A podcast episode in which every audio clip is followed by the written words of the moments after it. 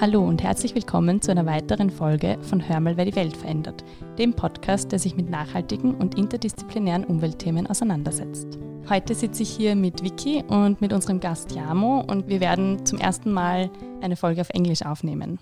Ja, wir dachten uns schon seit längerem mal, dass wir auch mal die internationale Community des Podcasts ein bisschen aufbauen müssten. Und da wir natürlich auch einige Freundinnen hier in Wien haben, die leider bisher noch nicht so richtig mithören konnten, weil eben das Ganze hier immer nur auf Deutsch stattfindet, dachten wir uns, es ist jetzt mal Zeit. Und da wir jetzt auch heute einen internationalen Gast hier bei uns haben, ist es die beste Gelegenheit, endlich mal damit anzufangen. Welcome, Yamo. Let's dive in. Yeah, thanks so much for having me. I'm very humbled to be the first one.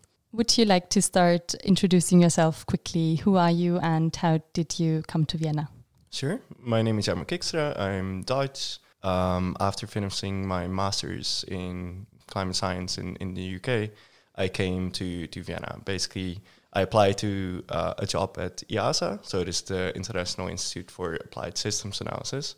It's about 15 kilometers south of Vienna in, in a smaller town called Laxenburg and we do um, basically applied systems analysis. So it ranges from everything uh, related to environment um, to to biodiversity, etc. But my specific uh, research focuses mostly on climate mitigation. So here we already hear a little bit what's our uh, today's topic, and that's maybe already read it in the description, but it's going to be about the newest IPCC report, which was published in 2022. And yeah, we have you here as an expert, and maybe you can tell us a little bit like how did you come to the IPCC, or did they come to you, or like how does all this process take place? Yeah, very good question, and. Um, experts is, sounds still a bit weird for me. Uh, uh, I I'm basically doing my my PhD and I'm I'm halfway through, so I'm I'm still still learning a lot. Um, but basically, um, IPCC. So so I've contributed to the IPCC uh, report as a contributing author, um, and that's only one role uh, that that is there for for different authors in in IPCC assessment reports. Um, basically, they're also lead authors and uh, coordinating lead authors. Basically, the coordinating lead authors are are generally two, and, and they kind of like lead the pack on a specific chapter of a specific IPCC report. The coordinating lead authors, or CLAs, as well as the lead authors, they are uh, selected long before uh, and, and, and then start writing this report, which then takes about three years.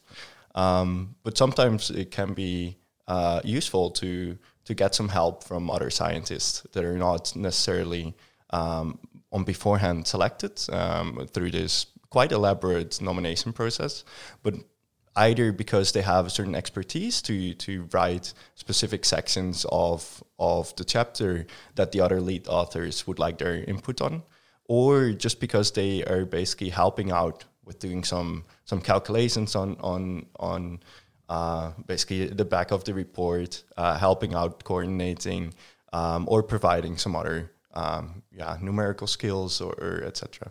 And I've mainly done basically that latter part. So the text that you'll see, I've not uh, well some parts, but but relatively limited is what I've uh, contributed to writing myself. But I've done mostly a lot of the calculations on on the back end.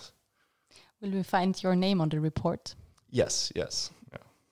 So um, I assume the coordinating lead authors or lead authors, as you called them, are in your team at IIASA. And did you come to to contribute and, and help them out because you are there with your PhD and because you are in that uh, research group, or was it rather because you had a certain expertise and and they came to you and said, "Hey, Jarmo, we want to um, have your knowledge on that."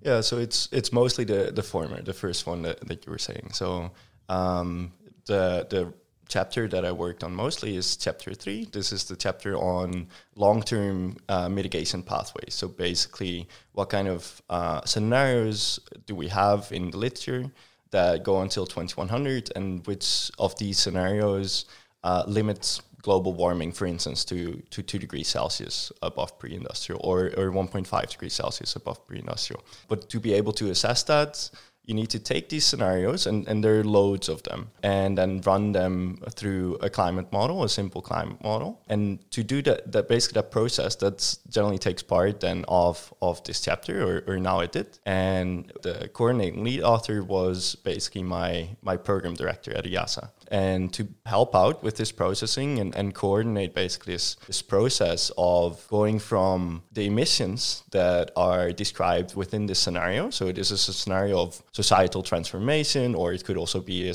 uh, a scenario of current policies, uh, etc.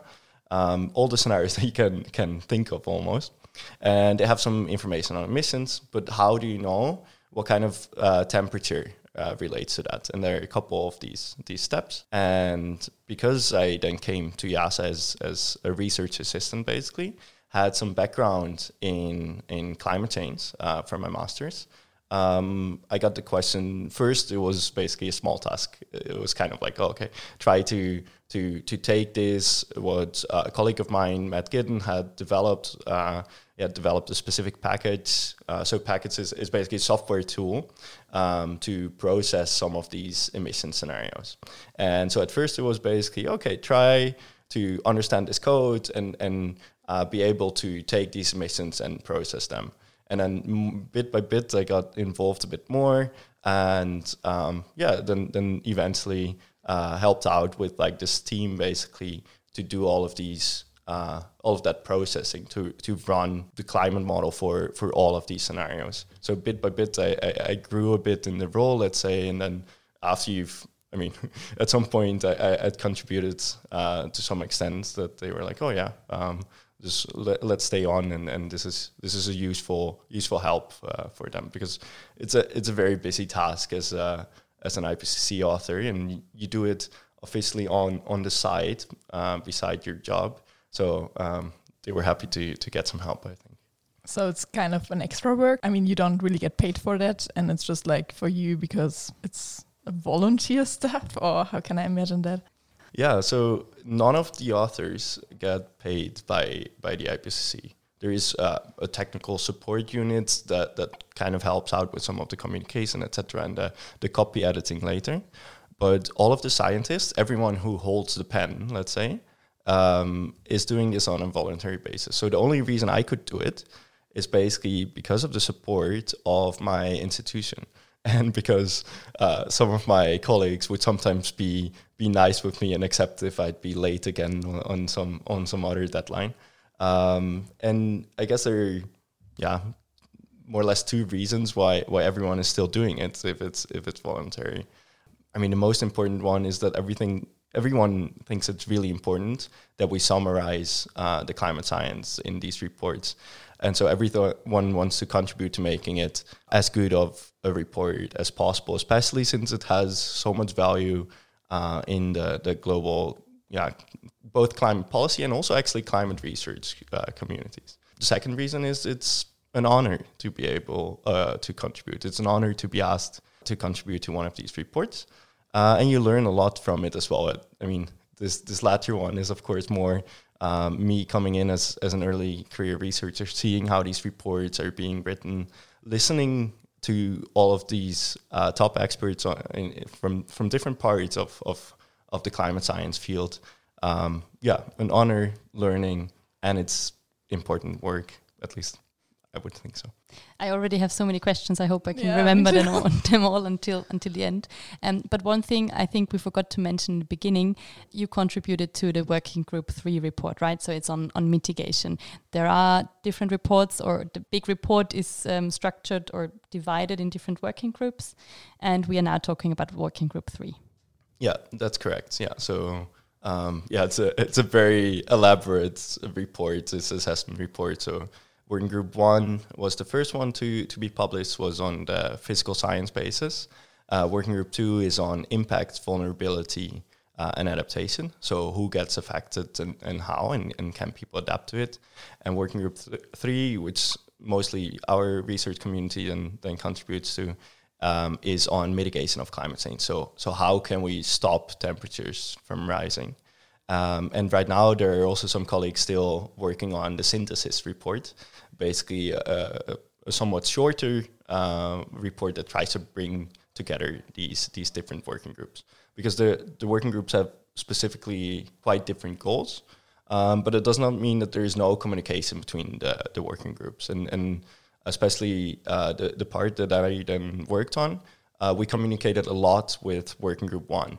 So working group one basically advised us on what would be the best tools, so the best climate models to use in our uh, report to then uh, try to estimate what kind of temperature relates to a certain yeah scenario. Because you need to understand the basis of, of the physical science to to actually predict climate change exactly. somehow. so so we wanted to use the most up to date most robust understanding of of the climate. So so knowing how much the climate responds to not only CO2 but also uh, methane or uh, aerosols, um, also important uh, for for how the climate would respond.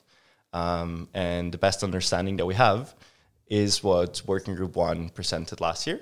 So we tried our best, uh, and I think that succeeded quite nicely in this round uh, because it's a bit of a challenge because you're working on this for a very long time. Um, but I think we succeeded quite nicely in trying to capture all of this newest physical climate science in our report, which focuses more on how uh, societies need to change.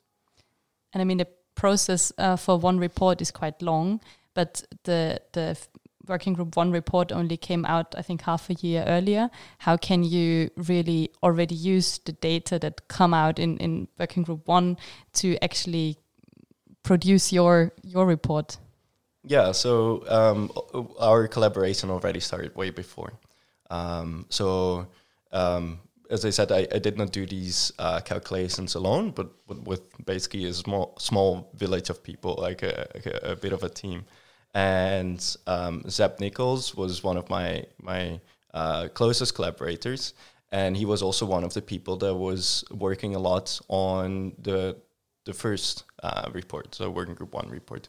Same for another colleague, Chris Smith, and uh, there is a bunch more people and we basically had some meetings already between uh, these two groups, so between working group one and working group three, to already get an update every time that they had discussed something that was relevant for what kind of uh, climate models we would use. They would provide us with some insight, and then we get to got to ask some questions about how we should use them, whether we could use them like that or not. Um, and so they, they have helped us out basically a lot uh, with not misrepresenting what they would be writing. It also means that uh, when when when authors are, are discussing this and, and they're they're trying to assess what all of the climate literature says. So there are lots of publications, lots of different climate models, and trying to assess which one, uh, which understanding is the one that eventually ends up in the report there are debates, understandably, because experts sometimes agree on, on smaller things. Um, so over the course of the writing of this report, sometimes the advice slightly changes until everyone agrees and solidifies, and then you have a consensus. That's what you put in the report. Um, so yeah, sometimes our our numbers then also needed to be updated in the process, um, and these changes are not a lot, but it means that we need to be uh, a bit flexible. And so we try to build our our tools basically in such a way that that it could handle that. Yeah. So to summarize it a little bit, maybe the IPCC report is like the biggest kind of review, scientific review that you could produce in climate science. Yeah, yeah, I think that's that's a, a good summary. It's and and perhaps specifically trying to do this in such a way that it's policy relevant. Um, so the IPCC was established basically to, yeah, try to provide that assessment, a summary of all that we know on these on these topics related to climate science, um, but also specifically looking at the stuff that then will be relevant for policymakers.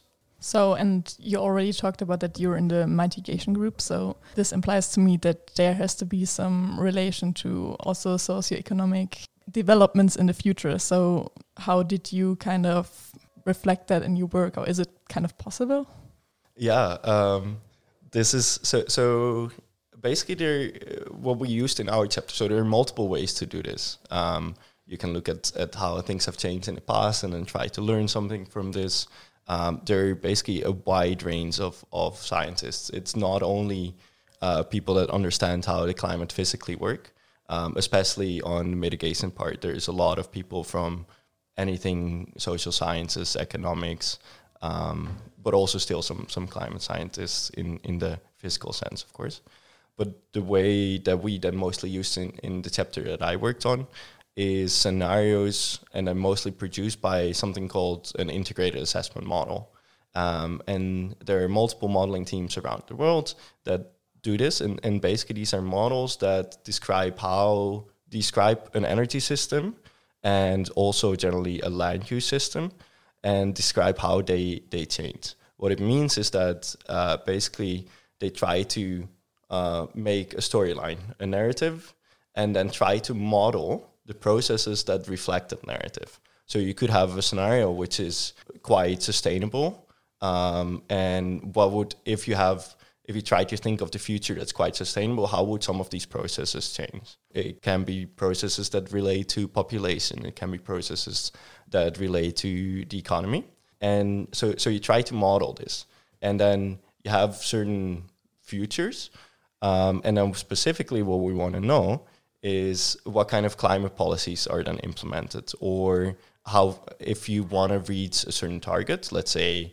50% emissions reduction co2 reductions for instance by 2030 or or 2040 uh, what is required in your energy system to do this?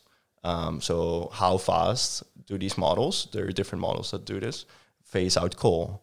Um, is there still a place for gas in these scenarios or not? Um, and so it's basically a big calculation, um, trying to flesh out a, a narrative, a storyline, uh, a scenario. So we're trying to quantify different storylines of the future, and some of them may meet um, certain certain climate targets, and some of them may not.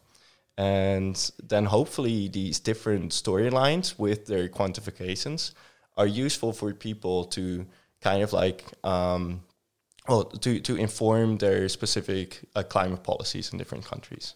Um, so if you know that of all of these scenarios that are assessed by the IPCC report, uh, if you look at the, the subset of them that meet, uh, let's say, a two degrees warming limit, um, that most of them, or, or even all of them, phase out coal globally, let's say by 2030 or 2040, then you know that coal phase out under these specific assumptions is very important and should probably be very rapid.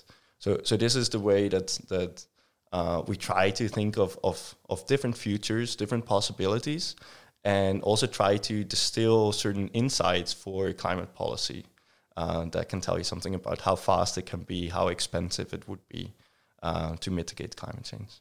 The answer, of course, to that is that mitigation of climate change is much much less expensive than the climate impacts that would come. And that is also quite nicely uh, uh, reflected in the report, I think. And how many futures did you create? so, so I, I, I myself actually created a few, um, but so it's important to say that the IPCC does not create these futures themselves. They only assess the futures, the scenarios that are in the, the literature already available. So it's only peer-reviewed uh, literature. Um, and so there were more than, uh, I don't know, I will probably underestimate, but at least more than 50 uh, modeling teams that produ- all produce multiple scenarios. Um, the ones that we then also provided a climate assessment with were more than 1,200. Um, and in the full database, which is uh, managed by uh, a colleague of mine as well, there are more than 3,000 scenarios. Um, so, so there is quite some some information on possible different futures. Still, it does definitely definitely not capture all possible futures, right? There are certain futures that we can imagine that we might want uh, to to also learn a bit about how that works. One specific example I've I've talked a bit about in in, in yeah on, on Twitter and, and and I would also like to to learn a bit more about our degrowth scenarios and they are, for instance, not so much uh, represented. But it, it there there are basically some research gaps, right? And and that's also up to the IPCC to point out uh, where they are. but the only thing it can do is assess the literature as it is. That's an interesting question that I heard on. I think I, I listened to a webinar where um, they presented the IPCC report, and somebody asked the question whether there is um, or there are different scenarios that consider uh, degrowth scenarios. And I don't remember who the expert was answering the questions, but she said um, that there are not. So there's no real degrowth scenario included in the IPCC report. Is that correct? Um, to some extent, it depends on how you yeah. define real uh, degrowth. Um, uh, uh, yeah, people will have different uh, concepts of it. There, there are definitely uh, scenarios in in the scenario database that, that then so so basically everyone who had a scenario that was published in in the literature could basically submit it to the IPC and basically say, hey, here's a scenario that we published. Uh, have a look at it, and and then the IPC as basically the author team uh, could assess whether these scenarios are, are suitable. Um, and suitable basically means, for instance, it is not clearly wrong on some historical uh, numbers, or it's um, it, it, reports enough enough different variables to to consistently describe a certain scenario, a certain future. Um, and there are definitely some of these scenarios that are in there that see a strong reduction of, for instance, final energy demand. Um, and so, so final energy demand is basically the, the energy that someone uh, consumes, that, that our microphones hear, the electricity that, they, that, it, that it takes in.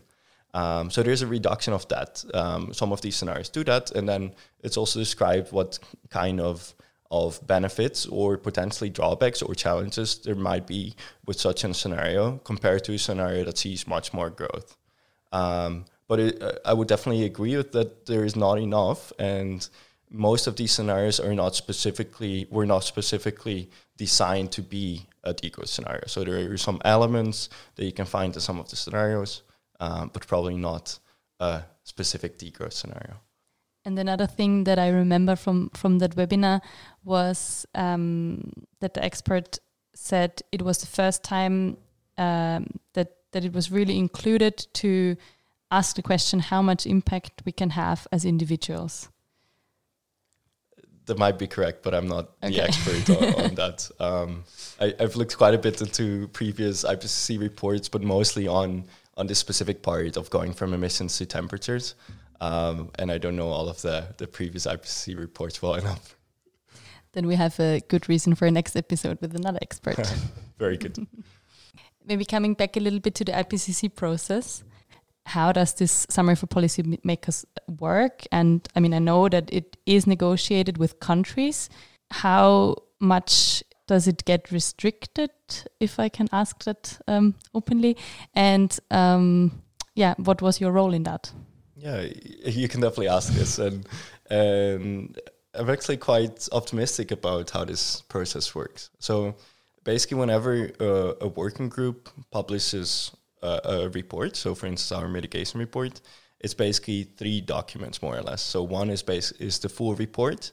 Then you have a technical summary, and you have a summary for policymakers. So, just to give a, a sense of scale, the the full report is sixteen hundred pages something with very very dense information still.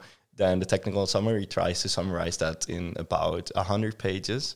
And then the summary for policymaker is is even smaller. Um, sometimes they're about 35. I think ours was now about 50 pages. Um, and the summary for policymakers basically tries, based on drawing on, on the entire report, to distill the most important messages. So the core messages, basically, what do all of these scientists, the, the hundreds of scientists together, think are the main things for, for, for policymakers to, to learn from this, to take, take out. And so there are a few figures in, in this summary, lots of bullet points basically with specific insights. And because the IPCC report is basically a report of governments. Um, so governments all together uh, have asked scientists, can you please summarize uh, all of the literature for us? And so this is more or less presenting it back to the governments to then agree upon their report and so it works on a consensus basis. This so so all the way at the end then is indeed as you say um, we call it a negotiation, which is to some extent true, but an approval process is, is, is what we call it, and it takes about uh, two weeks. Um, and in that, there is sentence by sentence. Uh, we go through the entire summary for policymakers, and all countries, the all countries and delegates, um, and the delegates then agree upon each and every sentence. And uh, this can be difficult because uh, every country might have a certain reading of, of a sentence and might then suggest a, change to the sentence to, um, be- in, in their eyes, right, better reflect what, what the science says. Um, but they don't write the report themselves. So, so they basically give feedback and they say, okay, we cannot accept accept this sentence as it is. Um, we suggest sometimes they suggest something, sometimes they ask the authors, can it be changed in a certain way? Uh, and then the authors decide amongst themselves. So, so, so they will discuss a bit whether that change, suggested change, is acceptable, or whether they have a different solution to to the problem identified. Uh, and then perhaps suggest a, a, new sentence. And then, if if all delegates agree upon that, then that new sentence might get approved. And what I think it it basically ensures is that there is this buy-in from all countries um, is is one thing. So so every country having agreed to every sentence in the report, uh, or at least in the the summary for policymakers, the SPM, is then is then basically bound to it by because it's their own report. Also, secondly, I think some of the text actually improves a lot because you suddenly have a lot of experts from all over the world looking at this report and making sure that everyone understands what these sentences are, making sure that their policymakers will uh, understand these sentences and that it doesn't lead to any misinterpretation of what we had meant. So some of it actually improves. Now, of course, also governments might disagree on how to interpret a certain sentence and suggest different ways of, of how to write that sentence. And to accommodate that, to, to try to find a sentence that everyone agrees upon, sometimes the sentence is not so beautiful. Uh, I would say, as a scientist, I would say it could be more concise or more to the point. But it might be that that some sentences become a bit longer to or or, or use specific wording to uh, be acceptable to everyone. So there are changes during this process. Mostly, they are formatting, let's say. And always, all scientists that are on, well, the scientists that are on the report write these sentences and agree to them. Um, and then all governments also agree to them. Sometimes it might be that there is a part in the report which some country delegates cannot accept. So, so they may think that um, that part does not reflect in their eyes what uh, is in the rest of the report, right? Uh, because it's always based on what is in the full report. Um, and so, if, a, if if multiple delegates, for instance, don't agree to this to this part, then it could be left out of the summary. So two questions. So the people from the governments are probably from the national ministries, ministries, I would assume, and they read the report before, right? So they come with the knowledge of what the scientists already produced. So there is also not a possibility that certain countries would come in and say something totally different that does not reflect science basis. And if they would do that, you as scientists would still be there and if you don't agree, you it would not be in the report. So, so that, that's correct. So, the, during this process, there are multiple review rounds of the full report, basically. So, so governments also get to see multiple versions of of the report and get to provide comments on them. Um, also, actually, there are a few rounds where all experts, all scientists um, or experts in the field, can provide comments on the report. And all of these comments will then be taken up by the author team, and they need to respond to all of these comments. Um, sometimes they indeed agree with them and implement them, sometimes good su- suggestions, sometimes not so relevant. Anyway, it, it, means that the, the governments are, are constantly updated on, on the process before the report comes out. So they indeed are, are vel- very well versed. They, they really know what's in the report. Some of the country delegates or, or many of them actually know better what's in the full report than some of the scientists because the scientists will focus on their specific chapter often or on a specific summary for policymakers. And some of the delegates have really good knowledge. So often they are they are very skilled in in, in very like they understand the, the science quite well. Um, still, that does not mean that they cannot sometimes suggest something which is um, not actually in line with what the, the scientists believe is, is the consensus. And then um, the authors will generally simply say, This is not possible. We don't think it reflects the science well. So, unfortunately, we cannot take up that suggestion. Okay, cool. Um, maybe let's dig a little bit more into your life or your work, especially. You're a very young scientist, I think I can say. So maybe you can tell us a little bit how is this as a very young person to work in this group where I, or at least I imagine that there many of the people who work there are really like elaborated scientists who started with all this in a previous phase of all this. Yeah, at least uh, I sometimes still feel young. So, um, yeah, no, I mean, I'm I'm 25 years old, um, and so definitely one of the the younger people uh, working on that, that has worked on the IPCC report.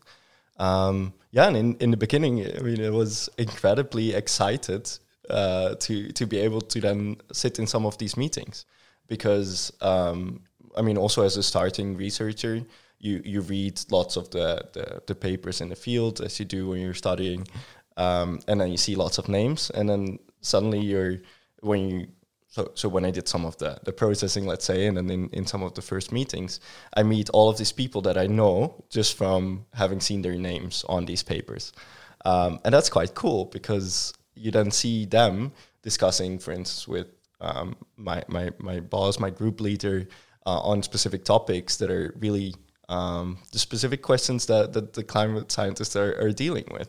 And so you get in sort of like a bit of an extra insight just seeing um, the, these very good climate scientists discuss amongst each other. Um, so, so that's quite interesting. Um, in the end, I also had, I mean, I, I, was not the only young person on, not even on our chapter, right? Um, there were also a few other people that basically were helping out or, or providing other expertise. Um, so I had some, some well, one or two people basically that that I, I knew a bit better also throughout the process then um, yeah that, that are also uh, young young meaning let's say under 35 or so yeah. so you can also um, build up a certain relationship with them as as you are in the same stage of your career and you of course um, probably chat a little bit uh, more personally next to the to the total or deep science um, yeah. Yeah. So so during the this approval session, for instance, we had um, a Slack set up, um, and then me and uh, Kai, actually, coincidentally, another Dutch guy um, who was supporting one of the other uh, scientists, basically. And so we would sometimes just basically take notes. So so there were how, how one of these uh, approval sessions go is basically you look at a specific section and then there are specific questions on each sentence um, by the country delegates, and then the authors try to respond as well as possible. And so sometimes you would have, let's say, 10 questions in a row of different con- country delegates. And so we would sometimes just like take notes and, and write them down such that the full author team could could yeah um, uh, respond to that and try to discuss what the right answers would be to these questions. Um, and so, so we were yeah, coordinating a bit on this, but also, of course, having a bit of fun when chatting. And um, yeah, I've also also met met them um, after work sometimes, and, and it's quite nice because yeah, you, you get to through the IPCC process. What I really appreciated being a young researcher is that you just connect also on on a bit more personal, even through the meetings a bit, because sometimes you're working really, really late, and and if you if you're exchanging emails with someone at two a.m., um, it does create a bit of a bond. Uh, the emails might not be as formal anymore as they they sometimes otherwise would be. Um, so um, yeah, I really appreciated basically. Um, yeah, getting to know some of these people from all over the world, right? Um, and and that was yeah quite quite interesting. Yeah. So maybe in the beginning you mentioned um, two main reasons why people would contribute to the to the IPCC. Um, maybe we can add a third one for young scientists, especially just to gain experience and create your personal network or extend your personal network. Yeah, most definitely. And what I realized now, we actually, between us three, I mean, Vicky and me, we are definitely not experts, but still we study in the in the same field. Um, we never actually explained what IPCC means. So it's the Intergovernmental Panel on Climate Change. Exactly. Yeah, yeah. Uh, there are so many, and and uh, believe me, it gets worse and worse. The, the longer you stay in science, it gets worse and worse.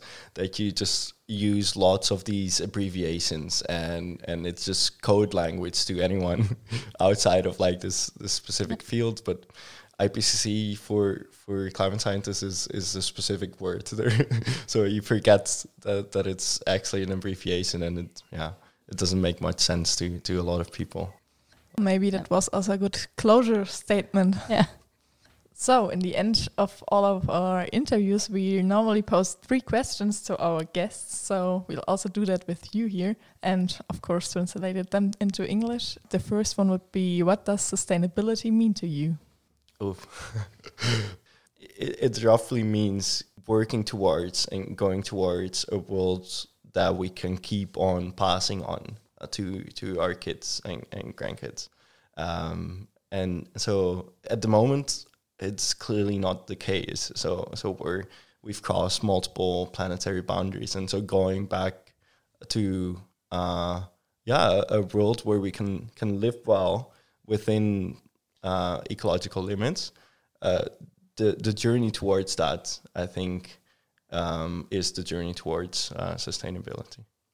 If you could, which aspect would you like to change in our world? Oh, um, right now, I, I, get very annoyed about uh, cycling infrastructure being lacking. Um, and and everything being geared uh, towards uh, cars, but this is a very uh, personal uh, observation, right? So I'm I'm Dutch.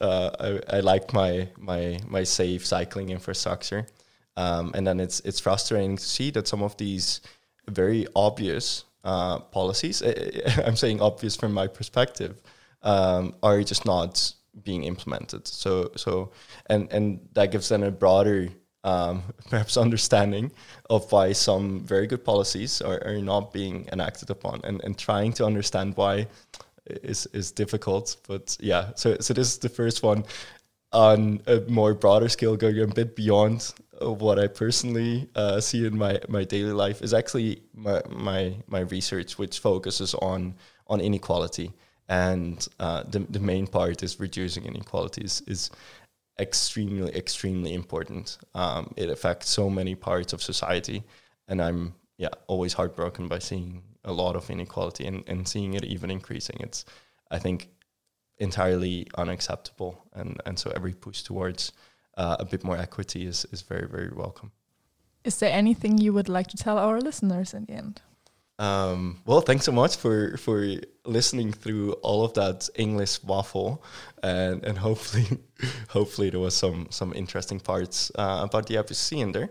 And I guess also if you I don't know, uh, have some questions, feel free, I guess, to to shoot an email to to the podcast, and, and they will relay it back to me. Yes, uh, because it's very happily uh, interact with anyone who's interested in becoming a climate scientist or or knowing anything about uh, scenarios uh, or inequality for that matter, or maybe even wants to uh, um, be an activist to to create more cycling infrastructure. We definitely need you.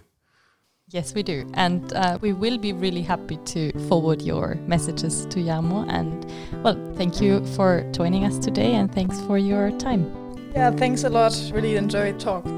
Thanks so much for having me.